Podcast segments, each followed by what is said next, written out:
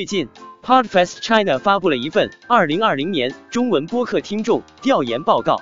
这份针对将近一千名播客爱好者的调查报告包含的价值，我觉得是毋庸置疑的。不过，可能是因为播客主更对听众感兴趣，而听众更对播客主感兴趣。我个人的兴趣更多在于播客，正是这个原因，我的文章讨论的主体都是播客，很少提及听众群体。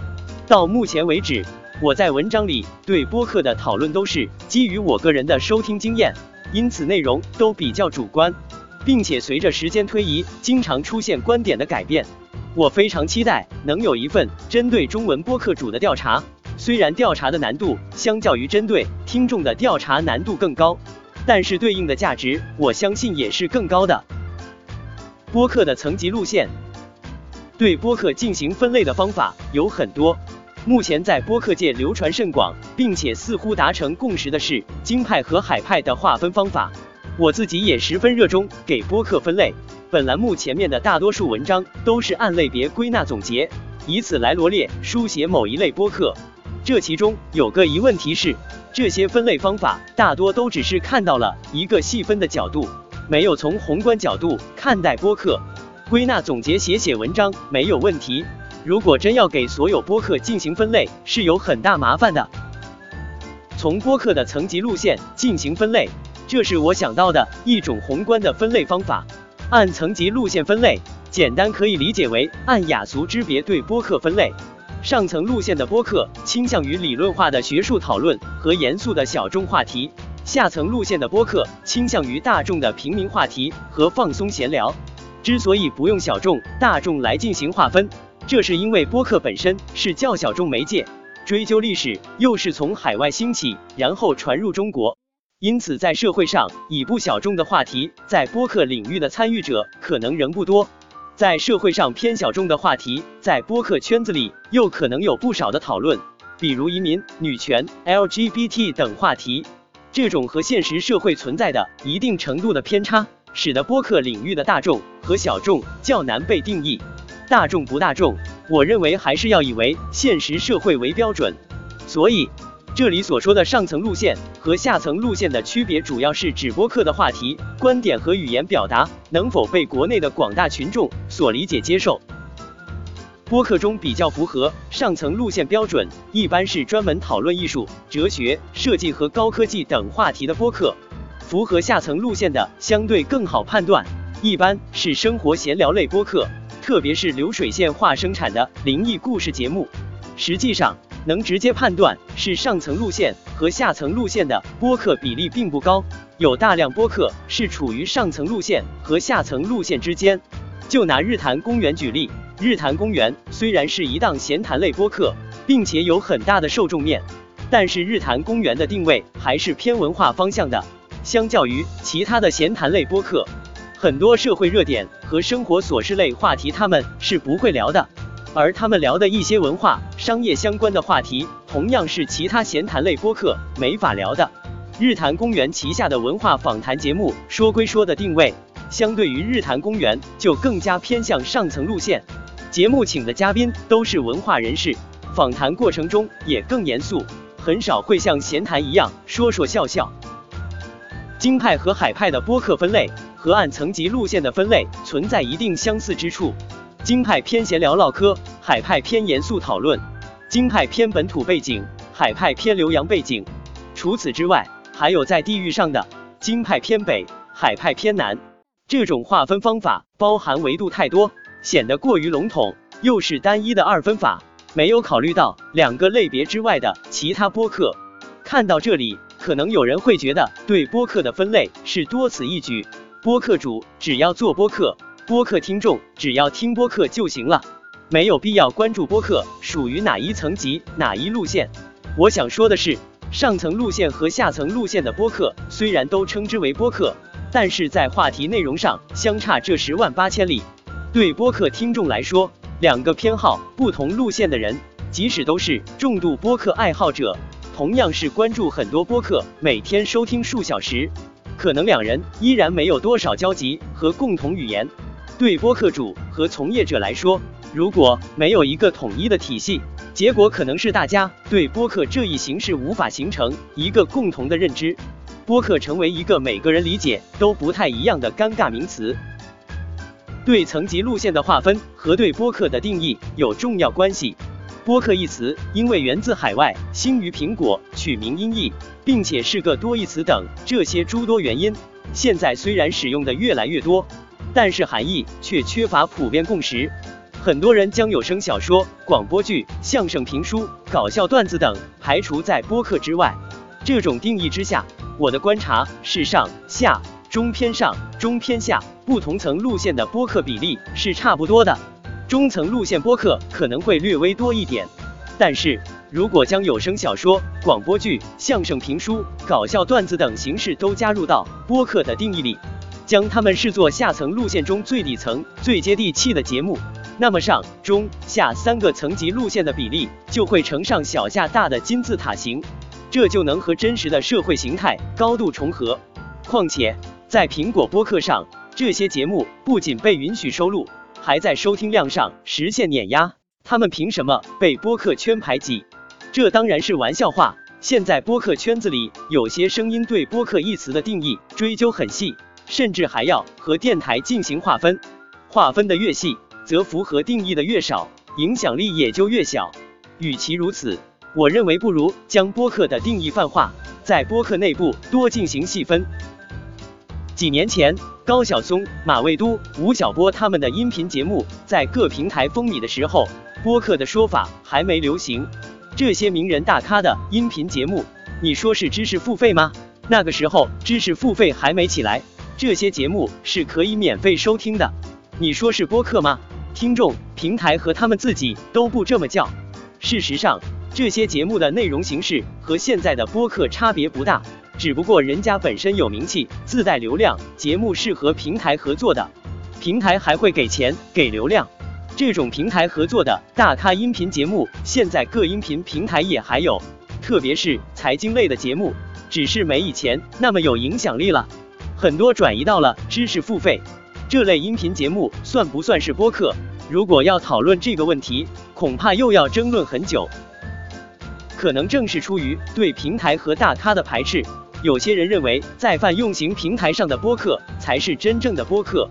且不论上文说过的，郭德纲的相声不仅被苹果播客收录，还在收听量上碾压。制作真正的播客需要买域名、做网站、设置服务器和节目的发布指令。不是特别懂电脑的人很难拥有自己的播客，这正是早期的大量播客有海外背景和偏上层路线的原因。这些早期的播客主虽然在名气上不如音频平台找来的大咖，但在能力上相对普通人而言也足以称大咖了。后来随着国内音频平台的发展，越来越多的普通人才有了制作个人电台播客的条件，播客才真正的实现平民化。到底是哪类平台推动了播客的发展和普及？答案不言而喻。要细究播客的定义，就离不开对平台的讨论，从而牵扯出泛用型播客平台和普通音频平台之争，以及海外与本土之争。这些分歧和争论看上去很难调和，但如果放到路线层级的分类体系中，其实都是可以找到各自位置的。所以，我觉得这种分类法是播客分类中最宏观。也是最接近本质的方法。最后再说一下我判断路线层级的依据，也就是上文提过的话题、观点和语言表达。话题、观点和语言表达这三个判断维度是有先后顺序的。首先，上层路线播客和下层路线播客的选题大概率是不太一样的。上层路线偏理论，下层路线偏事件。即使话题一样。上层路线播客和下层路线播客的观点大概率也是不太一样的，上层路线更有深度，下层路线更浅显。即使观点一样，上层路线播客和下层路线播客的语言表达大概率是不太一样的。上层路线的语言表达对于普通人更不友好，下层路线的语言表达更接近聊天。像一些节目的标题中包含英文专业名词，或者标题直接用英文或繁体字书写，让人不能一眼看明白的播客，在我看来就是偏上层路线的。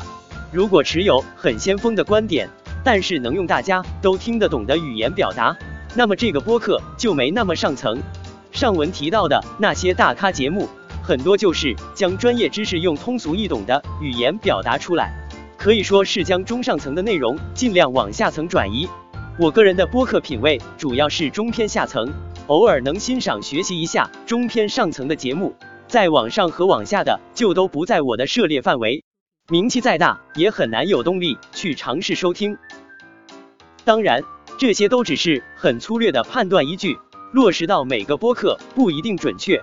实际上，每个人对话题、观点和语言表达的理解都不一样。所以我认为应该以国内的广大群众为客观标准，这部分的想法还很不成熟，不过我觉得大体是可以站得住的。如果有不同想法，欢迎留言讨论。播客的代际差异，这里说的代际差异，具体是指八零后、九零后和零零后做播客的代际差异。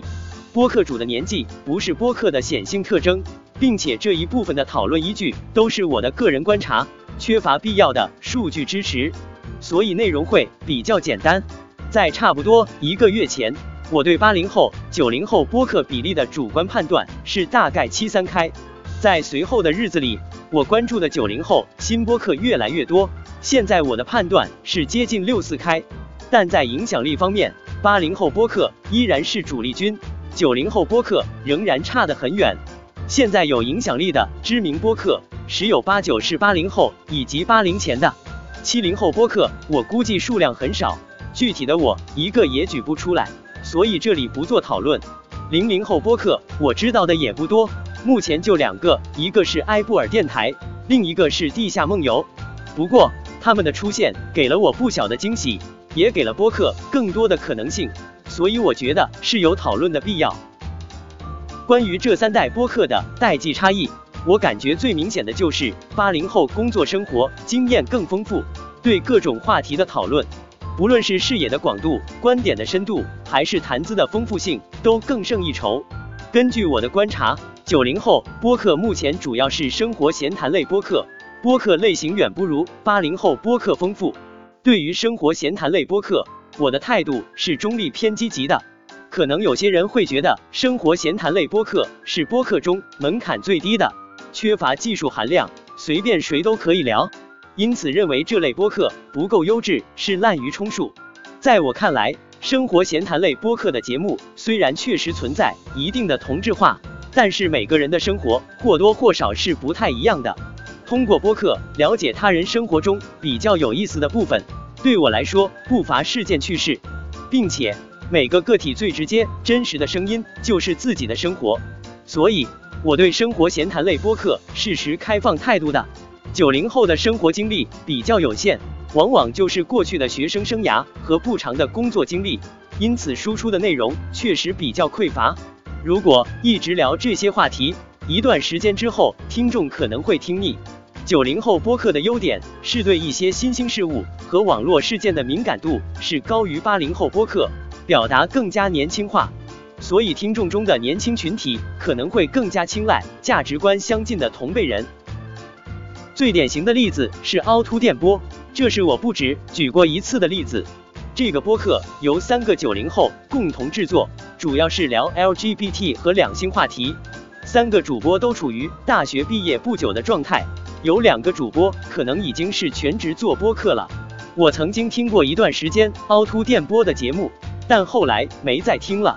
主要原因就是我觉得内容差不多都听腻了，并且作为一个单身直男，除了猎奇，我对 LGBT 和两性话题也没有那么多兴趣。但是从收听量看，对这些话题感兴趣的年轻人数量是超出我意料的，以至于在日坛公园微信发售收费节目的几天后，凹凸电波上线了自己的独立 APP。日坛公园没有通过音频平台，而是直接在微信公众号卖节目。这没有让我很意外，因为日坛公园有这样的影响力，也有在公众号卖货的经验。后来我听说硬核电台通过微信小程序卖会员，我也没惊讶。但是凹凸电波绕过了微信，直接上线独立 APP 卖会员，这确实让我又惊讶又佩服。凹凸电波在粉丝量上或许不如一些八零后播客，但走的这一步甚至超过了容过资的大播客。